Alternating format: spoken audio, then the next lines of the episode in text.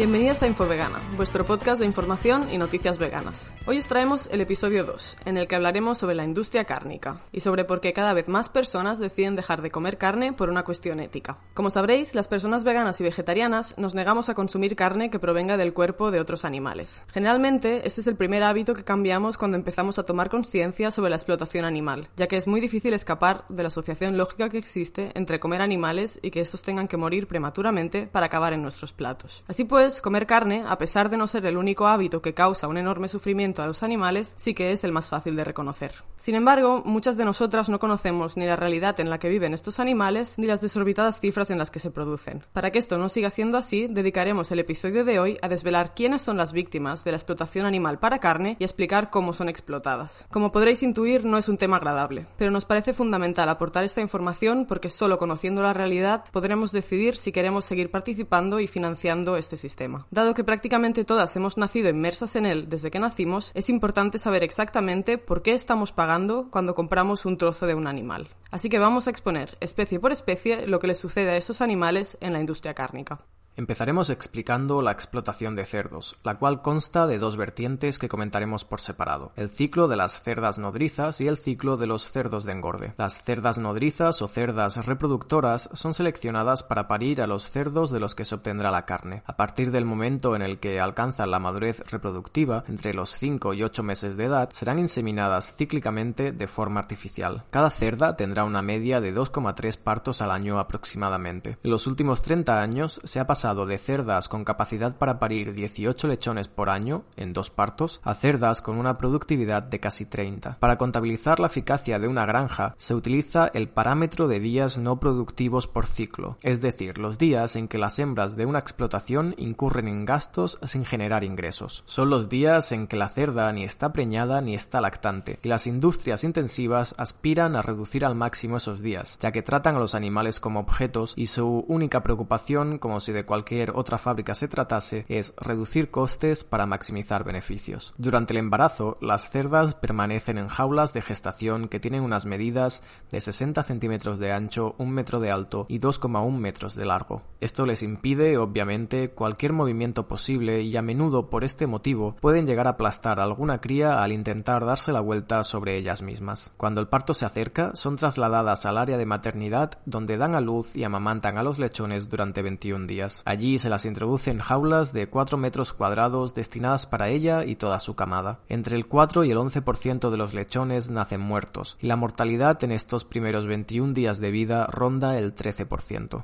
Pasado este periodo, los cerdos que han sobrevivido son separados de sus madres y son trasladados a la zona de engorde. Esto obviamente rompe el vínculo madre-cría y ocasiona un impacto psicológico severo para ambas partes. Las cerdas reproductoras serán utilizadas entre 6 y 8 partos antes de ser enviadas al matadero a sus 3 años de edad. Una edad muy temprana si tenemos en cuenta que la esperanza de vida de los cerdos puede llegar a ser de entre 15 y 20 años. Respecto a los cerdos de engorde, tras sus primeros 21 días de vida son separados de sus madres, destetados y llevados a zonas de engorde en las que permanecerán el resto de su corta existencia. Su vida es de apenas cuatro meses, el tiempo que tardan en alcanzar el peso óptimo para el mercado, unos 90 o 100 kilos. Durante este periodo viven confinados y dado que son animales muy inteligentes padecen mucho estrés. Para evitar el canibalismo o las agresiones entre cerdos, los granjeros les practican lo que se conoce como medidas de higiene y seguridad, que incluyen la reducción o extracción de dientes, la práctica del raboteo, es decir, del corte del rabo de las crías con pocos días de vida, la castración manual y el anillado del hocico. Todos estos son procedimientos legales y estándar en todo tipo de explotaciones, y que se llevan a cabo sin anestesia, causando un enorme dolor y sufrimiento al animal. Estas medidas resultan ineficaces ya que los cerdos responden a la frustración del hacinamiento mordiendo y golpeándose entre sí y contra el vallado metálico, lo que suele causarles heridas físicas que pueden infectarse. Además, al tratarse de razas seleccionadas genéticamente para aumentar de peso de forma muy rápida y por lo tanto producir la mayor cantidad de carne en el menor tiempo posible, a menudo alcanzan un peso que sus cuerpos no pueden soportar, lo que les causa problemas respiratorios, cardiovasculares y lesiones de diversa índole. A los cuatro meses pasarán su primer día en el exterior de la nave, cuando serán trasladados al matadero hacinados en camiones, a veces durante días enteros,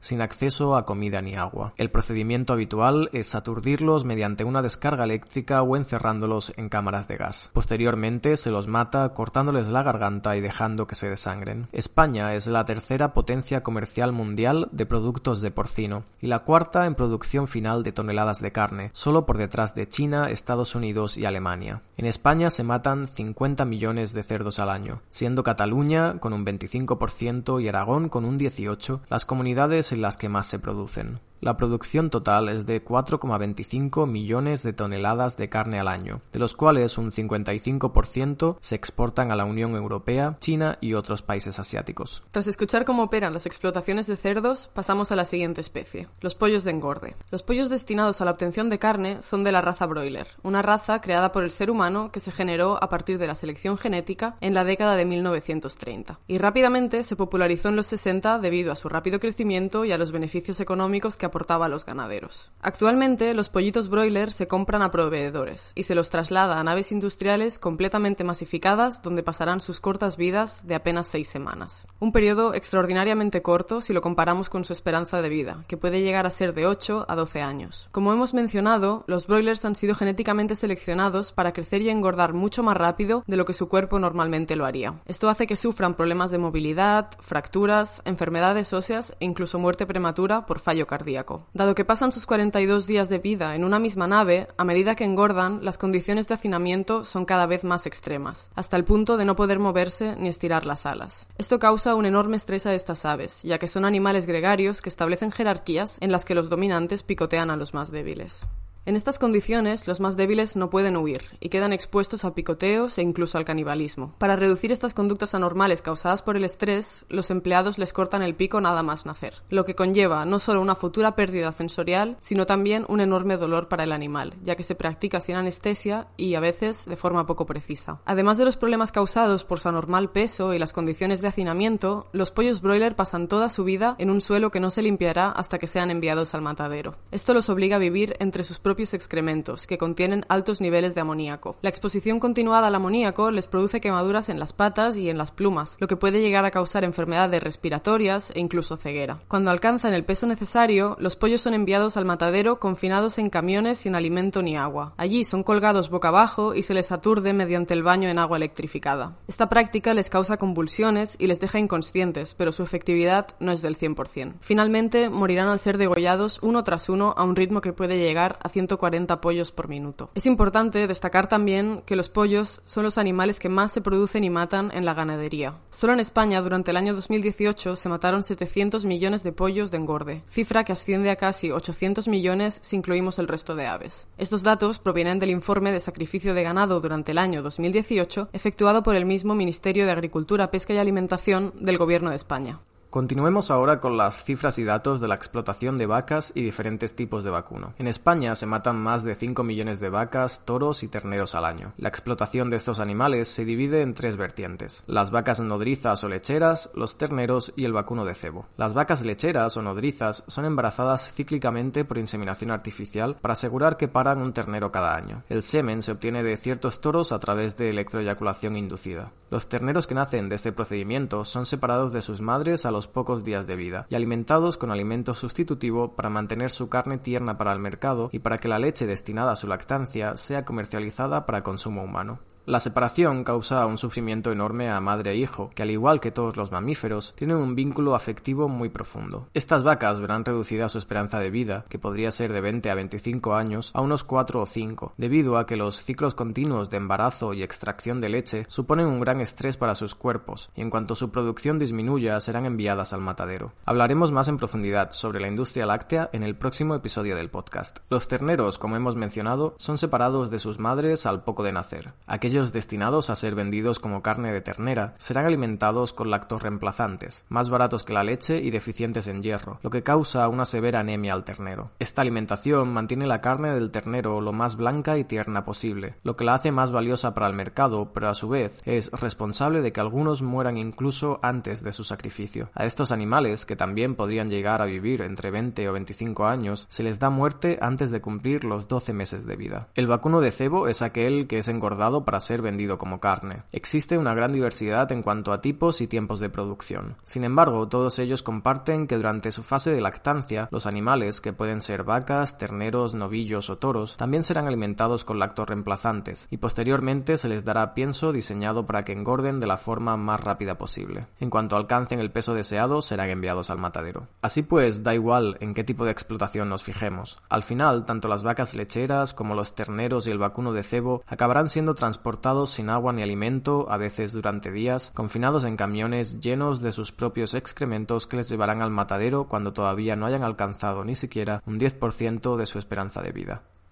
Pasemos ahora a hablar del particular caso de los peces. Incluso hoy en día muchas personas no lo tienen en cuenta, pero cuando comemos pescado también estamos comiendo carne. En este caso, la carne de un pez. Al vivir en un medio muy distinto e interactuar poco con ellos, nos hemos creído el relato de que los peces no sienten. Sin embargo, su sintiencia y en especial su sistema para procesar el dolor es muy parecido al de otros mamíferos o aves, y por lo tanto sus vidas merecen ser respetadas de igual manera. Pero desgraciadamente no es así. De hecho, la pesca industrial mata más animales que toda la industria ganadera junta, y la vida de los peces vale tan poco que sus muertes se cuentan en toneladas en lugar de individuos. Actualmente, a nivel mundial, la mitad de los peces que consumimos provienen de piscifactorías. En ellas, cientos de billones de animales viven hacinados en redes de malla si están en el mar o en el río, o en tanques de cemento si están en la superficie. Algunos criaderos albergan hasta medio millón de animales. El hacinamiento y la falta de estímulos provocan estrés, frustración y agresividad en los peces. Las heridas son frecuentes e incluso se han observado conductas suicidas. Además, están expuestos a recurrentes infecciones parasitarias graves. Todo esto hace que la tasa de mortalidad prematura sea alarmante, llegando al 40% de los individuos. A los que sobreviven se les niega la comida durante días antes de ser asesinados. En el momento de su muerte se les suele aturdir mediante diferentes técnicas, a golpes que pueden herirles sin por ello quedar inconscientes,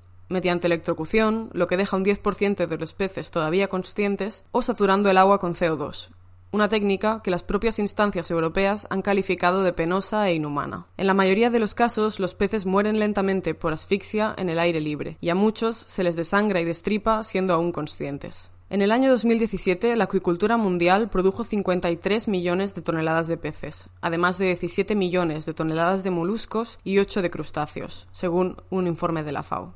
Las condiciones en la naturaleza no son mucho mejores. Según este mismo informe, la pesca de captura extrae aproximadamente 90 millones de toneladas del mar, usando métodos crueles que destruyen el océano, alargan el sufrimiento de los peces y además impactan a muchas otras especies. Y es que aproximadamente el 25% de la captura mundial se desecha, o bien porque los peces son muy pequeños, o porque se capturan otras especies sin interés, como pueden ser tiburones, delfines, tortugas, focas o ballenas. Estos volverán al mar, heridos y muy debilitados. Además, la sobrepesca es responsable de la extinción de innumerables especies, y existe evidencia de que podría ser responsable de que en 2048 tengamos océanos sin peces.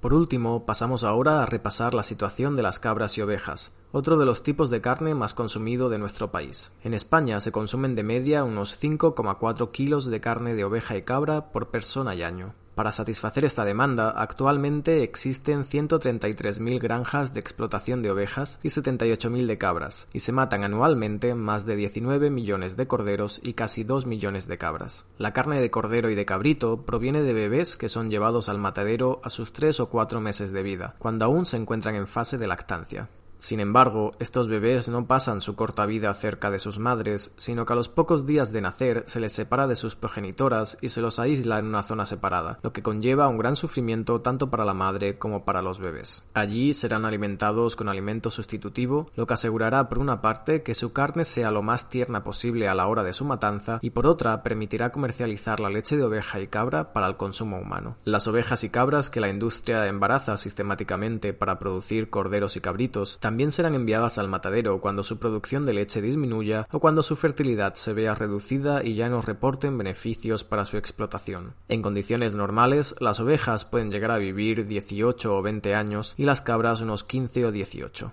Sin embargo, la industria las mata a los tres o cuatro meses de vida o a los pocos años, siempre menos de seis si se utilizan para fines reproductivos. Mención aparte merece el cordero lechal, igualmente en fase de lactancia, pero que será sacrificado a la temprana edad de entre 20 o 25 días. Existe una alta demanda en España de este tipo de carne durante épocas festivas como el periodo navideño, donde los mataderos trabajan a un ritmo de entre 1000 y 1500 sacrificios diarios, un incremento cercano al 400% respecto al resto del año, lo que demuestra como este producto es un reclamo esencial para completar los menús de Nochebuena o fin de año. Es importante recalcar que este recorrido que hemos hecho solo incluye a los animales que se matan en mayor número en España. Sin embargo, dado que el consumo de carne es una cuestión meramente cultural, también lo es el tipo de animales que se considera apto para consumo en cada país. Por ejemplo, si nos centráramos en China, tendríamos que considerar a los gatos o a los perros como animales de consumo, lo que resulta impensable en Occidente. Esto nos demuestra cómo de arbitrario es nuestro criterio a la hora de explotar y dar muerte a otros animales. Nos enseñan a cuidar a unos y a comer a otros en base a ninguna razón lógica. Sabemos que no es fácil detenernos a pensar sobre lo que necesariamente implica comer carne. La mayoría de nosotras hemos nacido en un entorno en el que se considera una acción normal, natural y necesaria. Sin embargo, si has sentido malestar al escuchar cómo viven y mueren estos animales, seguramente es porque te parece mal, y porque tu instinto es el de proteger y respetar a los otros animales. ¿Por qué nos parece normal consumir cerdos, pero no perros? ¿Acaso tienen los perros mayor capacidad de experimentar dolor o miedo que un cerdo? ¿Y qué hay de los animales que se encuentran en una zona gris, como los conejos o los caballos? Todos ellos tienen la misma capacidad de sentir, y estamos seguras de que nadie le gustaría ver sufrir, y mucho menos morir, a ninguno de ellos. Entonces, si no somos capaces de soportar la violencia que se ejerce contra ellos, ¿por qué pagamos para que otro lo haga por nosotras? Confiamos que este episodio os invite a la reflexión sobre nuestros hábitos de consumo y las víctimas que suponen. Del mismo modo, os invitamos a no caer en la apatía y a buscar formas de dejar de contribuir al sufrimiento animal. Sin duda, la más efectiva de ellas es el veganismo. Si necesitáis más información, tenéis disponible toda la que hemos reunido en nuestra página web infovegana.com o en nuestras redes sociales. Nos encontrarás como Infovegana en Facebook y Twitter y como info-vegana en Instagram. Hoy queremos despedirnos con una frase de Kat Bondi, vegana, tatuadora y propietaria de la marca de maquillaje vegano y cruelty free que lleva su nombre. En nuestra cultura nos enseñan a amar a algunos animales mientras comemos a otros, cuando en realidad todos los animales son seres sensibles con la capacidad de sentir, tanto física como emocionalmente.